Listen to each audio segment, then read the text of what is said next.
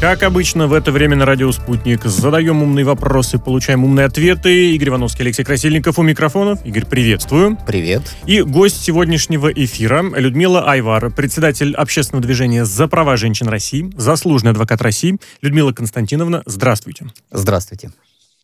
Здравствуйте. Людмила Константиновна, во-первых, спасибо огромное, что согласились с нами побеседовать, э, что поделитесь своими мыслями относительно некоторых из ключевых событий. И главное, это ситуация в Афганистане. Причем всесторонне можно ситуацию рассматривать. Э, буквально вкратце из некоторых новых э, сообщений, которые оттуда приходят.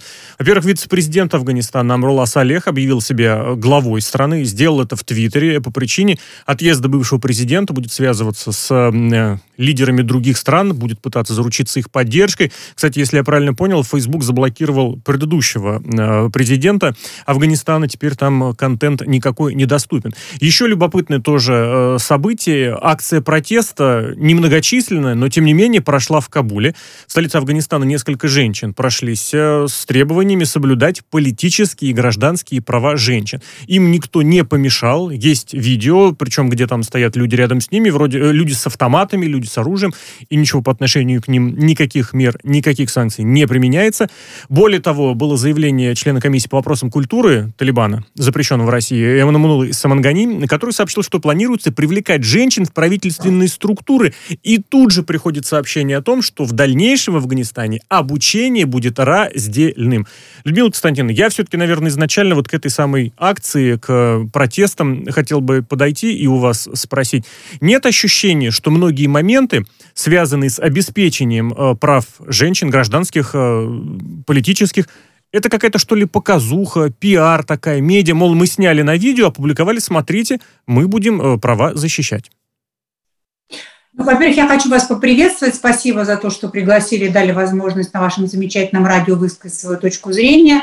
А, что вот вы прям сняли у меня с языка а, мысль, да, о том, что а, как бы это все не было такой театральным действием на предмет того, что вот взяли какое-то количество небольшое женщин, показали, что мы соблюдаем права человека, права женщин, которые у нас нарушались всегда и везде – а, когда женщина должна была ходить в паранже, ее не, должны, не имели права лечить мужчины-врачи, она не имела права ездить там в одном транспорте с мужчинами, молиться, учиться и так далее.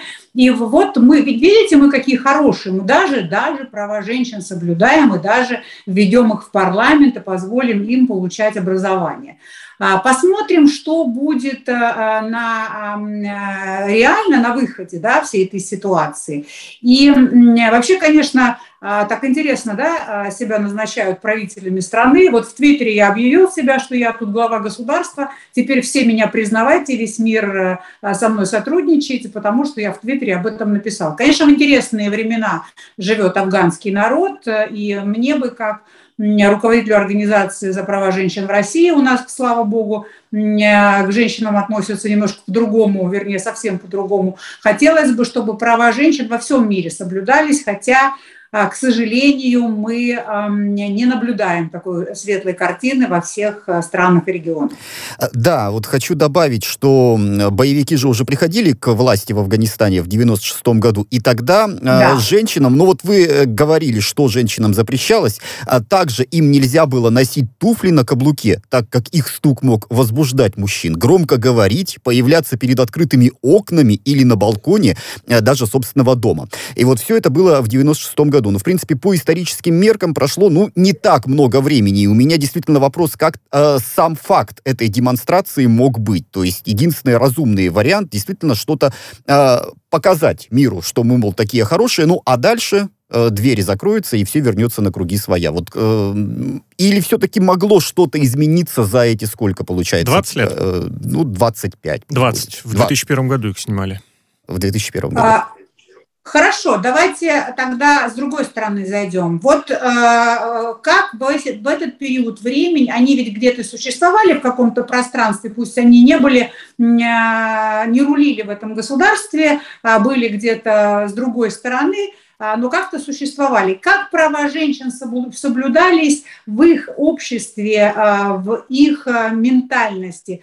Ходили ли их женщины на каблуках или все-таки продолжали нарушаться права женщин, и женщин не считали за равного члена общества? И вдруг сейчас, когда они пришли к власти, что-то поменялось. А, вот с моей точки зрения, э, это слишком короткий исторический период времени, чтобы настолько консервативных взглядов люди поменяли свое отношение. Либо, либо другой вариант. Они хотят, чтобы их признали. Они хотят, чтобы их признали цивилизованные страны. В цивилизованных странах соблюдаются права женщин, права человека, и нет разделения, права мужчин или права женщин. Все равны э, перед законом, перед судом, перед возможностью да, перед возможностью а, стать министром, премьер-министром или возглавить какую-нибудь коммерческую организацию.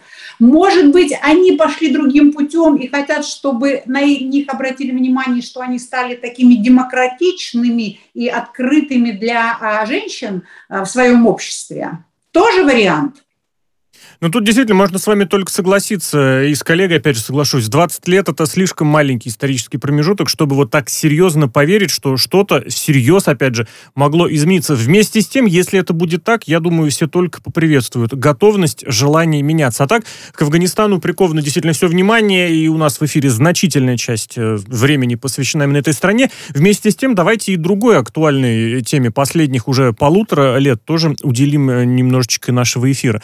А как можно ускорить процесс взаимного признания сертификатов о вакцинации России и Европы. Э, министр иностранных дел России Сергей Лавров рассчитывает, что Еврокомиссия в этом процессе ускорится, потому что со своей стороны э, российский Минздрав и Институт Гамалеи готовы завершить работу, готовы завершить свое участие в переговорах в максимально краткое время. Завершить участие, в смысле подготовить все для того, чтобы это произошло. И тут любопытный небольшой, как сказать, процесс, э, парадокс, что ли, нестыковка, потому что речь не идет о взаимном признании вакцин. То есть есть признание сертификатов о вакцинации, а признание вакцин нет. Вот расскажите, пожалуйста, такое вообще в юридической практике, международной юридической практике возможно, что вот документ мы признаем, но вакцина, которая в нем э, указана, нет. Я понимаю, что сейчас и в Европе там тоже такое бывает, где-то есть страны, где прививаются э, российской вакциной, и сертификаты вроде как признаны. Но вот этот парадокс юридический, как он работает?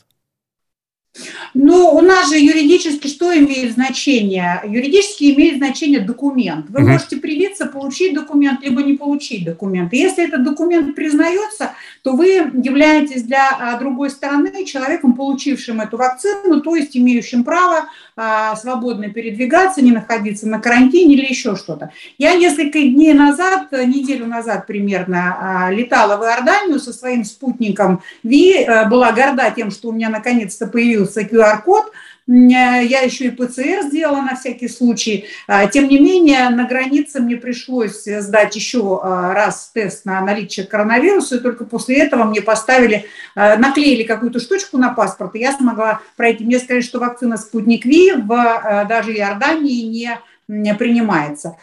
Конечно, для государств в том числе для европейских государств, очень важно взаимное признание. Почему? Потому что страдают экономики всех стран. И невозможность свободного перемещения у людей, которые рискнули все-таки да, и сделали себе прививку от коронавируса, а, а они, в общем-то, для этого и была создана прививка, чтобы можно было восстановить ту прежнюю жизнь, которой мы жили э, какой-то небольшой период времени назад.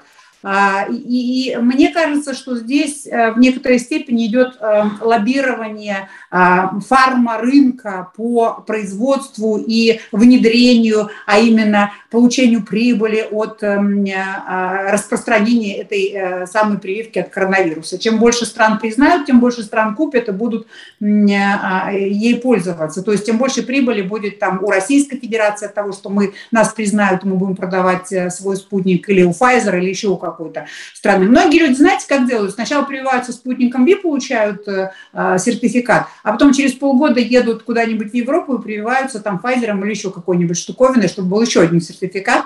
Э, при том, что ученые сказали, что э, нет э, никаких противопоказаний прививаться разными прививками от коронавируса. Вопрос в том, как сертификат, как долго он будет действовать. Вот так полностью согласен с вами, Людмила Константинова, по поводу того, что ну непризнание вакцин тут понятно, тут конкуренция да, если ты признаешь вакцину, ты допускаешь ее на свой рынок, и она там может продаваться, ее могут покупать. Но сертификаты, это же совсем другое дело, да, то есть сертификаты выгодны всем, они выгодны и в торговле, они выгодны и в туризме. А почему здесь-то Европа так упирается?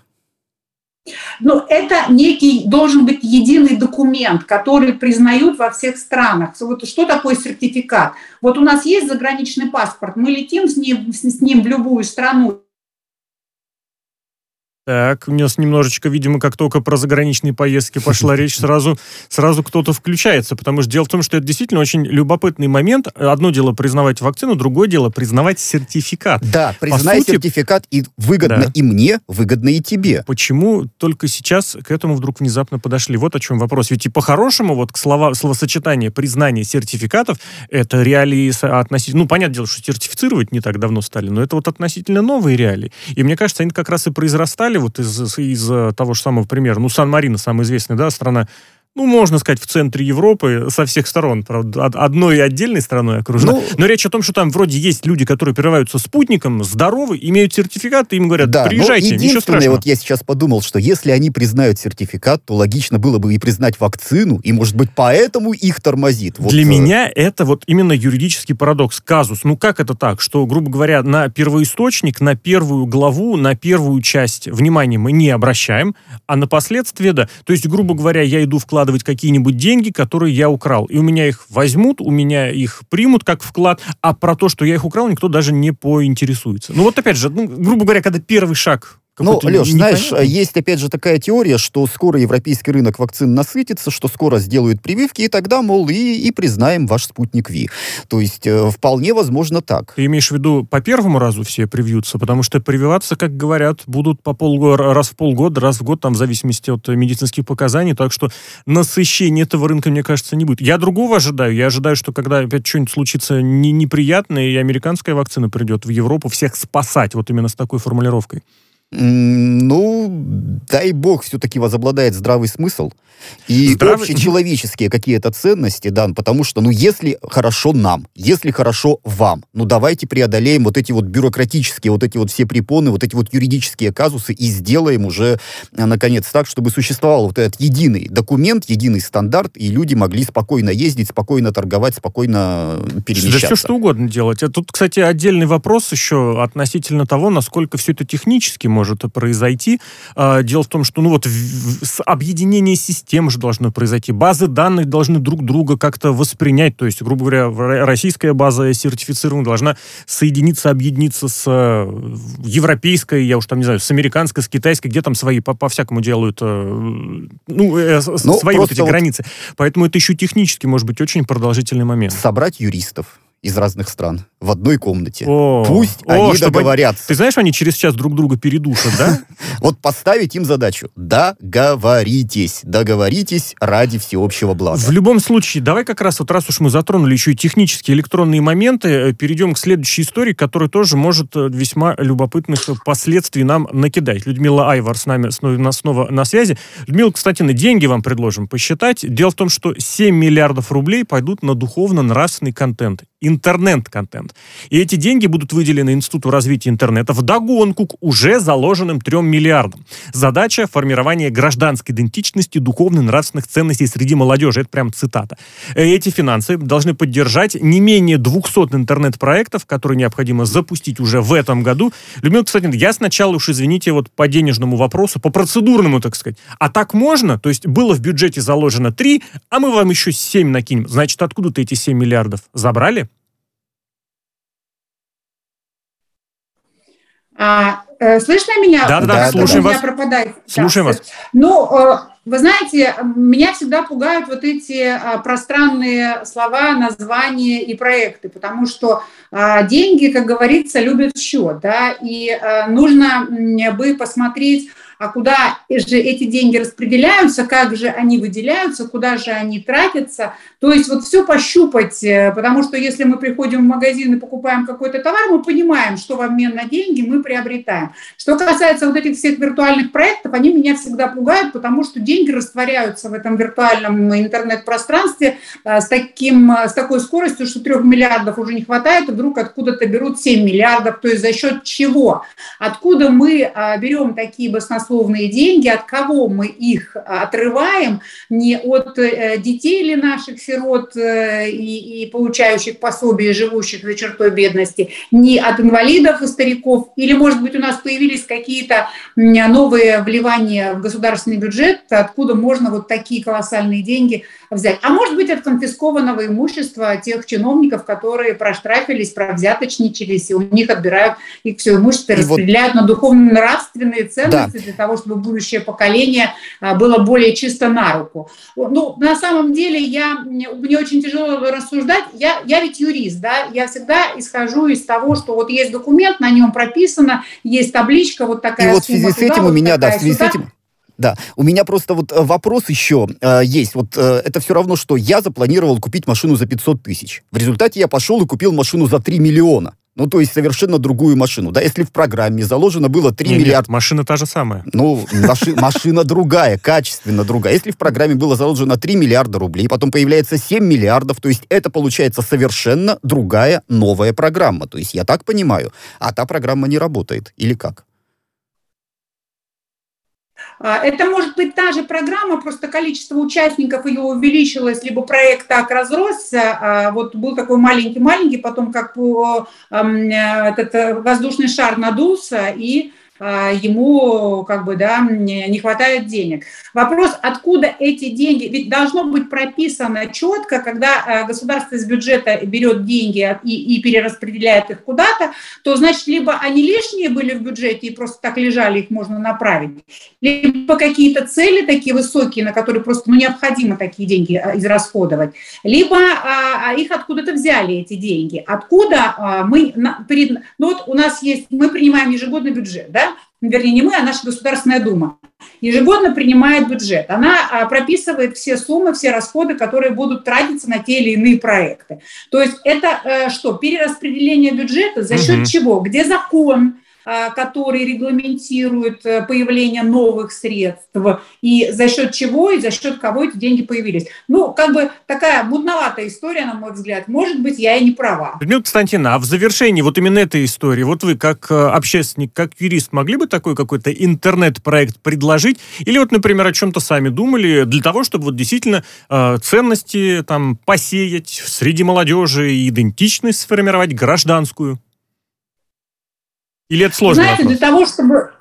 Для, нет, почему? Для того, чтобы вот это все посеять, сформировать и а, внедрить, нужно э, направить нашу молодежь в тот интернет-ресурс, который будет всем этим заниматься. Как это сделать? Если, например, э, молодежь сидит в ТикТоке, то ее э, на э, какой, да, вот э, там смотрит музыку или какие-нибудь э, э, приключенческие фильмы, как ее переориентировать на другой контент, который будет учить там... Прекрасный вопрос. Э, да, вся, вся, всякий, всякому добру и всякой радости в этой жизни, и чтобы никогда кошек не, не били и там не, не терзали.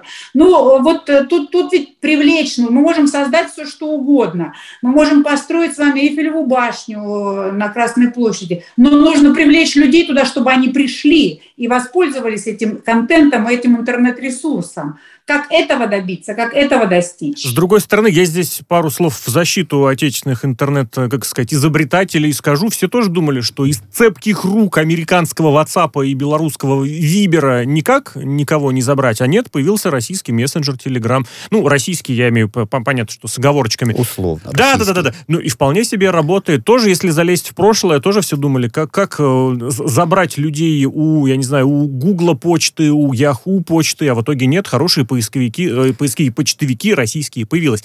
Ну, Раз вот, уж пошло да, речь вот. про онлайн-пространство, давайте еще затронем э, такой момент, как защита россиян в этом самом онлайн-пространстве. Дело в том, что «Единая Россия» предложила аж целый цифровой манифест. Согласно этому проекту, цифровая гигиена должна стать постоянным спутником повседневной жизни, должна вовлечь в образовательный процесс еще и все разные поколения, и таким образом сгладив недостатки удаленного образования. Там три части. Одна касается прав человека и цифровизации, другая — взаимоотношения детей и интернета, и третья большая, это тоже очень серьезная штука, связанная не связанная, которая связывает интернет и государство.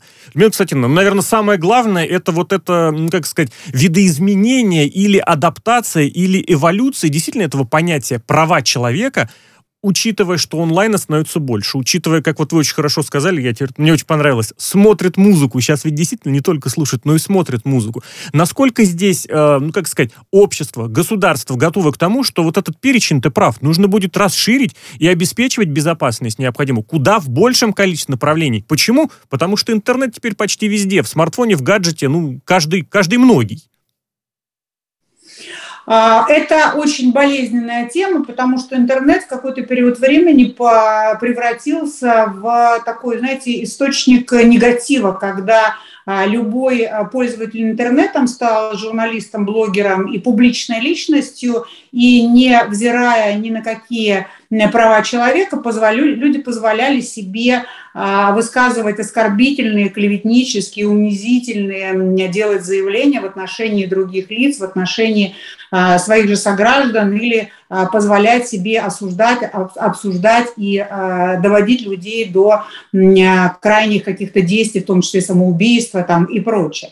То есть, конечно, эту помойку нужно чистить, чтобы а, в ней было меньше и э, таких...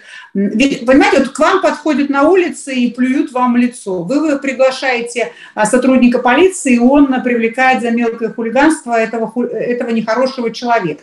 Когда делают это в интернете, не всегда всегда а, реагируют э, а, а, сотрудники общественной безопасности, как то э, должен делать Роспотребнадзор, который мониторит и блокирует контенты, несущие негативную информацию. И здесь уберечься от нарушений прав человека и гражданина очень-очень тяжело. Но а наше законодательство не стоит на месте, оно регулирует в том числе эти вопросы. И даже если к вам прилетело какая, какой-то негатив неизвестно откуда, неизвестно от кого, вы можете совершенно спокойно сейчас обратиться в органы прокуратуры, которые через Роспотребнадзор блокируют всю эту информацию, и можно обратиться в суд с иском о защите чести и достоинства, даже если вам неизвестно лицо, распространившее в отношении вас негатив. Конечно, а, мне бы хотелось, как маме четверых детей и вообще а, как бы руководителю женской организации, чтобы в интернете было меньше негатива, потому что очень много а, оскорблений, и каждый может себе позволить э, друг на друга вылить там много-много-много неприятностей. Да, Людмила Константиновна, но в суд-то обратиться можно. Весь вопрос в том, а, результат каков будет. Вообще вот это сейчас работает в нашей стране. И что нужно сделать, чтобы действительно в интернете было меньше экстремизма, и чтобы граждане Российской Федерации понимали, как там защититься от э, вирусов, прочих Не гадостей. только самим защититься, но и защитить детей, потому что про это вот аж целое, да, целое направление да. в этом цифровом манифесте. Да, но сейчас э, развивается законодательство в этом направлении. Если раньше мы могли э, защищать, защитить э, себя только от конкретного лица, распространившего негативную информацию, информацию экстремистского или там толка и так далее, то сейчас этим занимается напрямую Генеральная прокуратура по заявлению гражданина в трехдневный срок она должна отреагировать, направить требования в Роспотребнадзор о блокировке такого рода сайтов, такого рода информации. А, поэтому э, наше законодательство очень живо и быстро реагирует на изменения в интернете. И давайте а, все-таки э, с вами заметим, что интернет стал почище. И а, хотя вот эти умельцы в интернете перескакивают с одного ресурса на другой, продолжая свою Э, свои темные делишки, но тем не менее а, уже стало гораздо тяжелее и привлекают к ответственности, в том числе за распространение а, негативной информации в интернете, за призывы тоже привлекают к ответственности. Даже за лайки у нас уже сейчас привлекают, что, в общем, ну, достаточно ну, Если это противоречит Конституции, если это противоречит да. законам, так просто не привлекать. Людмила Константиновна, Конечно. минутка с небольшим остается, а вот если с другой стороны зайти, как полагаете, почему самих людей, самих детей это особо не учат? Ну, как сказать, вышел в интернет, ну, будь готов, нарасти кожу потолще, не обижайся на каждый... Вот вы, вы привели хороший пример, плевок, плевок в лицо, да, но ведь в интернете это как бы не то, что можно степить, не обратить внимания, почему? Ну, другие правила поведения. Вот в этом смысле, может быть, тоже есть какой-то прецедент, что вышел в интернет, ну, будь готов, что там жестко, там грубо, а нет, ну, значит, не ходи именно в эту часть интернета, останься в той, где тебе больше нравится. Оскорбили тебя в Инстаграме? Не ходи в Инстаграм. Обидели ВКонтакте? Не ходи ВКонтакте.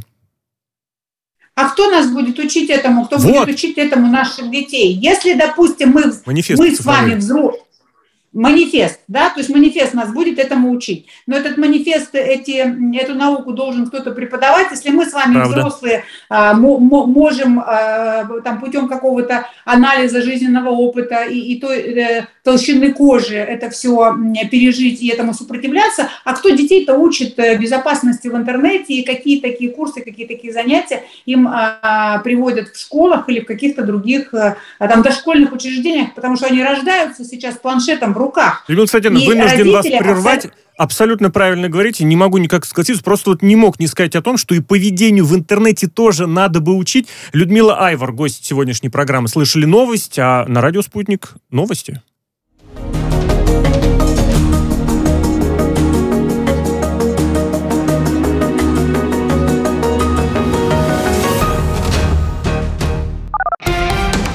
Радио «Спутник».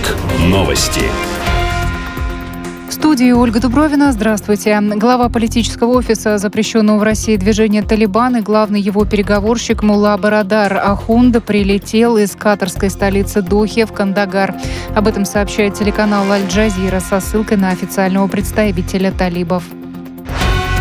Официальный представитель запрещенного в России радикального движения «Талибан» Забихулла Муджахид провел первую пресс-конференцию в Кабуле. Он поздравил всех афганцев с окончанием американской оккупации их земли и заверил, что талибы не хотят сводить счеты. Они издали акт о помиловании всех, кто был против движения.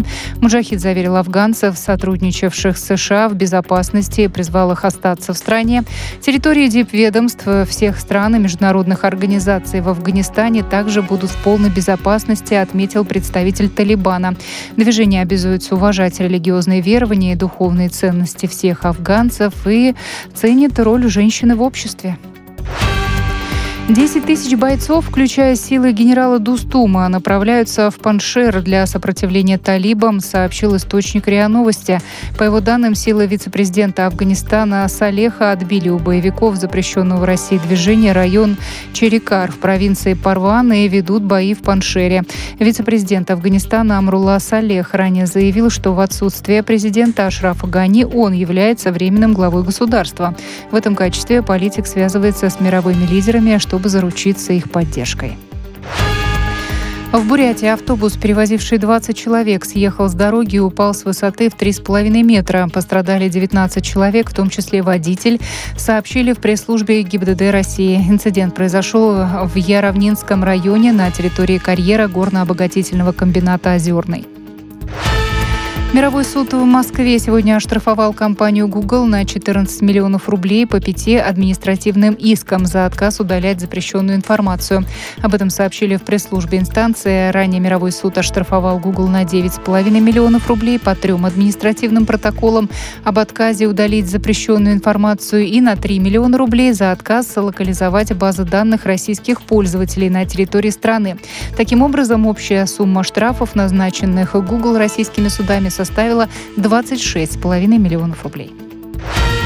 Парламент Армении на внеочередном заседании принял поправки, позволяющие правительству увеличить объем водозабора из озера Сиван на 75 миллионов кубометров для нужд сельского хозяйства, передает корреспондент РИА Новости. Квота забора воды из озера установлена была в Армении в объеме 170 миллионов кубометров. Следующий выпуск новостей на радио «Спутник» в начале часа.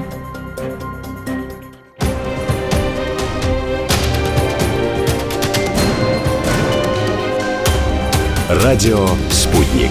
Говорим то, о чем другие молчат. вчера по телеку видела. Мне тут по телефону сказали. В соцсетях только обсуждают, что... И так десятки раз каждый день. В эфире «Радио Спутник». Всегда правильный ответ на вопрос. Слышали новость? Ну а мы продолжим. Это «Радио Спутник», это «Слышали новость». Игорь Ивановский, Алексей Красильников у микрофонов. Игорь, приветствую еще раз. Привет. И гость нашего сегодняшнего эфира, представитель общественного движения «За права женщин России», заслуженный адвокат России, э, доктор юридических наук Людмила Айвар. Людмила Константиновна, здравствуйте еще раз. Здравствуйте. Здравствуйте еще раз.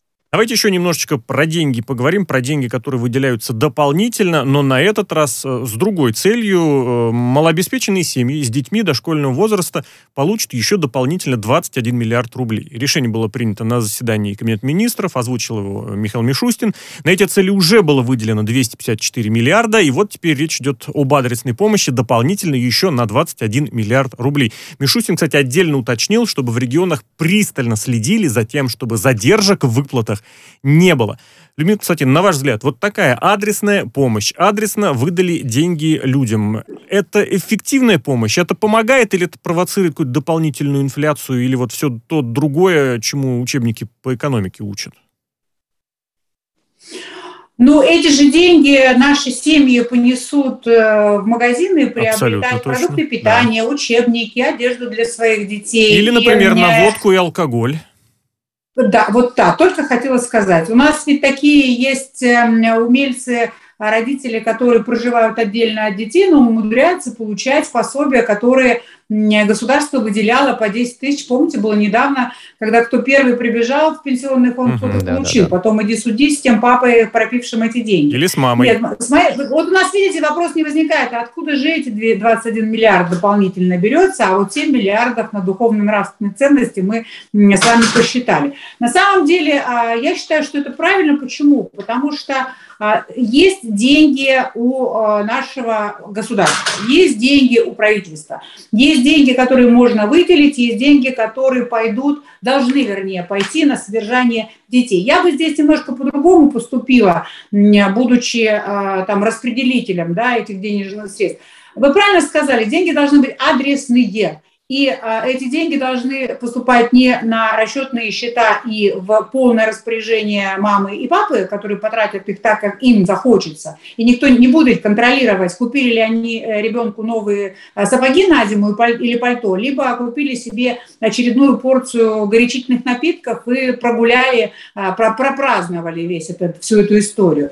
И здесь, наверное, наши органы опеки и попечительства, которые давно требуют реформирования и изменения законодательства, могли бы отследить четко, а, куда же идут эти деньги. Это может быть специальный детский счет, с которого приобретаются для детей и в интересах детей определенный да, объем товаров, работы, услуг. И отчет родителей, ничего страшного, не переломятся, а отчитаются, куда потратили деньги, не такие уже большие, каждой семье выделяются денежные средства. Но главное, чтобы а, деньги доходили до детей. Да, многие скажут, о, как это отчитываться, нам дали деньги, а не унизительно, когда ребенок а, голодает, а родители прогуливают эти деньги в своих там а, страстишках.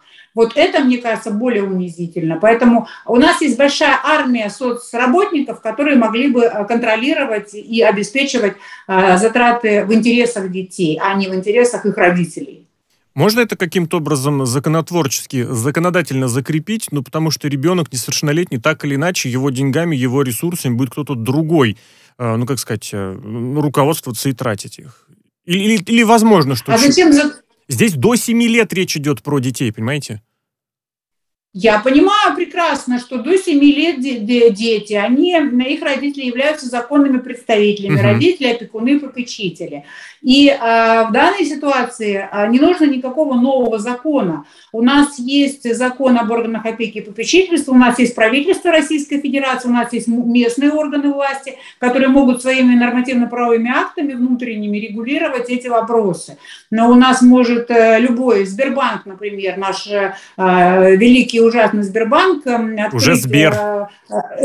Да, да, уже просто Сбер, прошу прощения, создать э, детские счета, на которые будут поступать эти денежные средства. И э, все траты будут контролироваться э, Сбером, куда эти деньги потрачены. То есть, что приобрели, и, и, и выдавать карточки для приобретения тех или иных товаров. Тогда будет понятно, что на эти деньги было куплено. Нет, чисто теоретически, конечно, можно купить ребенку сандали, а потом обменять их на водку.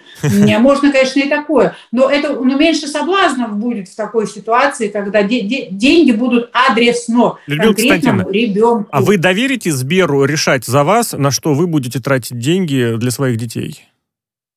Ну, как а я понимаю, не Сбер будет решать, а я кто? буду решать. решать правительство. Ну, правительству, а. хорошо. Я лучше знаю, что моему ребенку нужно. У правительства таких детей несколько милли- миллионов.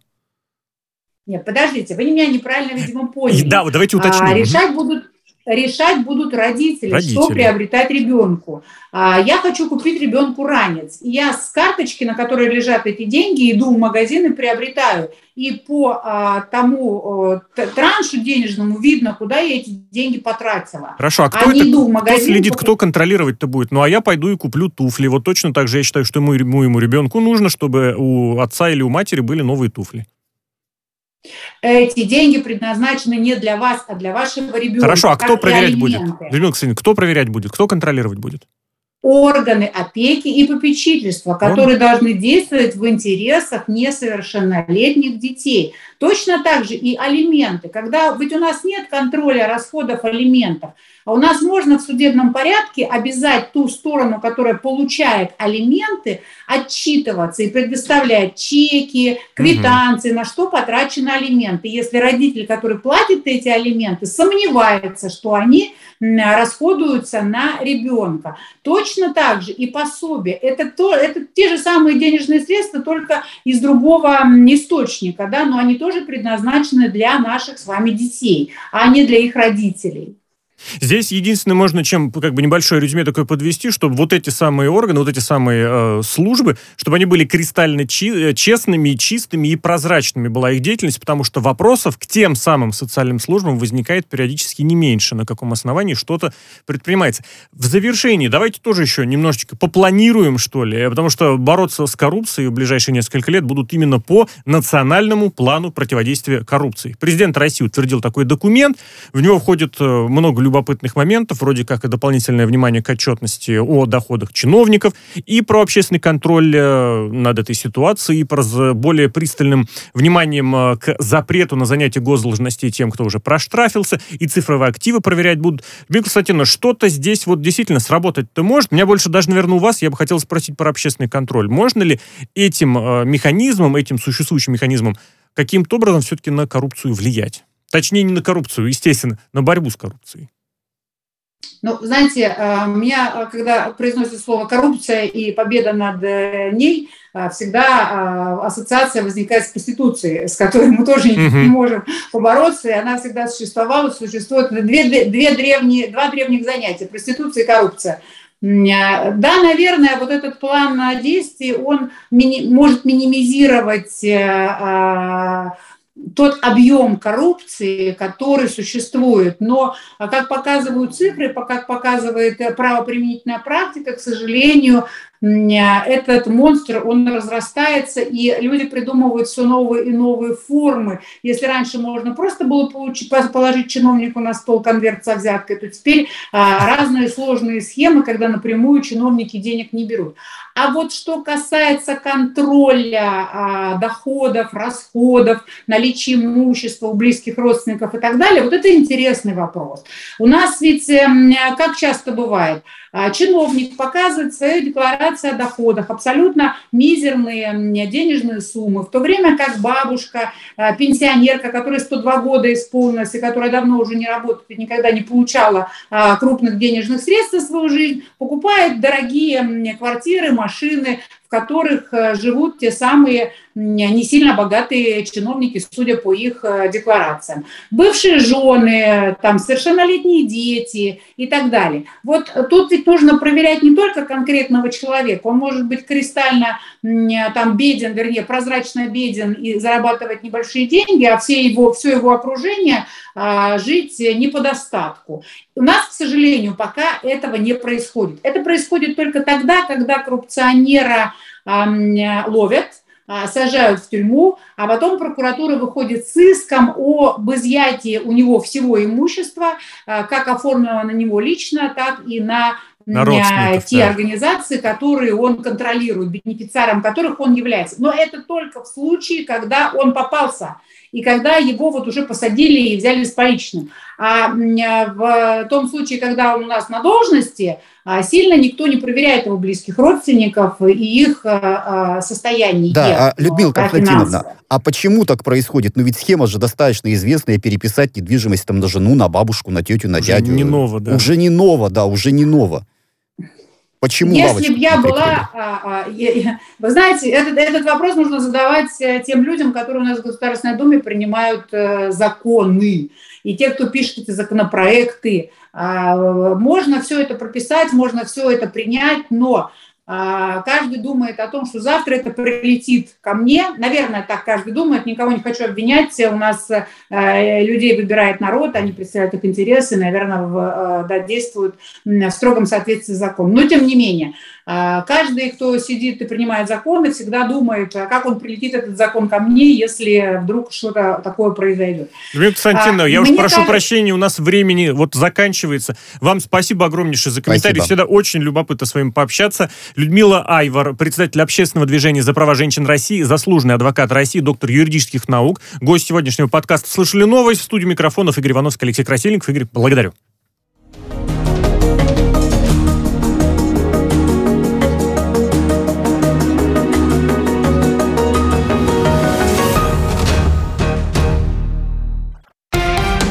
Радио «Спутник». Новости студии Ольга Дубровина. Здравствуйте. Глава политического офиса запрещенного в России движения «Талибан» и главный его переговорщик Мула Барадар Ахунда прилетел из катарской столицы Дохи в Кандагар. Об этом сообщает телеканал «Аль-Джазира» со ссылкой на официального представителя талибов. Официальный представитель запрещенного в России радикального движения «Талибан» Забихулла Муджахид провел первую пресс-конференцию в Кабуле. Он поздравил всех афганцев с окончанием американской оккупации их земли и заверил, что талибы не хотят сводить счеты. Они издали акт о помиловании всех, кто был против движения. Муджахид заверил афганцев, сотрудничавших с США в безопасности, призвал их остаться в стране. Территории дипведомств всех стран и международных организаций в Афганистане также будут в полной безопасности безопасности, отметил представитель Талибана. Движение обязуется уважать религиозные верования и духовные ценности всех афганцев и ценит роль женщины в обществе. 10 тысяч бойцов, включая силы генерала Дустума, направляются в Паншер для сопротивления талибам, сообщил источник РИА Новости. По его данным, силы вице-президента Афганистана Салеха отбили у боевиков запрещенного в России движения район Черикар в провинции Парван и ведут бои в Паншере. Вице-президент Афганистана Амрула Салех ранее заявил, что в отсутствие президента Ашрафа Гани он является временным главой государства. В этом качестве политик связывается с мировыми лидерами, что чтобы заручиться их поддержкой. В Бурятии автобус, перевозивший 20 человек, съехал с дороги и упал с высоты в 3,5 метра. Пострадали 19 человек, в том числе водитель, сообщили в пресс-службе ГИБДД России. Инцидент произошел в Яровнинском районе на территории карьера горно-обогатительного комбината «Озерный». Мировой суд в Москве сегодня оштрафовал компанию Google на 14 миллионов рублей по пяти административным искам за отказ удалять запрещенную информацию. Об этом сообщили в пресс-службе инстанции. Ранее Мировой суд оштрафовал Google на 9,5 миллионов рублей по трем административным протоколам об отказе удалить запрещенную информацию и на 3 миллиона рублей за отказ локализовать базы данных российских пользователей на территории страны. Таким образом, общая сумма штрафов, назначенных Google российскими судами, со составила 26,5 миллионов рублей. Парламент Армении на внеочередном заседании принял поправки, позволяющие правительству увеличить объем водозабора из озера Сиван на 75 миллионов кубометров для нужд сельского хозяйства, передает корреспондент РИА Новости. Квота забора воды из озера установлена была в Армении в объеме 170 миллионов кубометров.